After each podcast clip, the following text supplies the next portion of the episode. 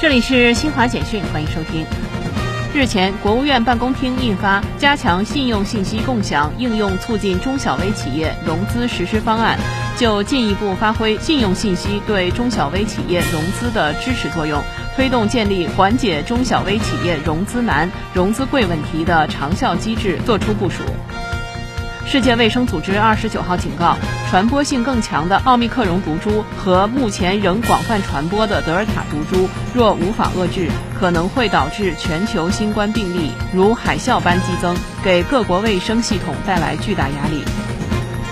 俄罗斯经济发展部二十九号发布的统计报告显示，今年前十一个月，俄国内生产总值 GDP 同比增长百分之四点七。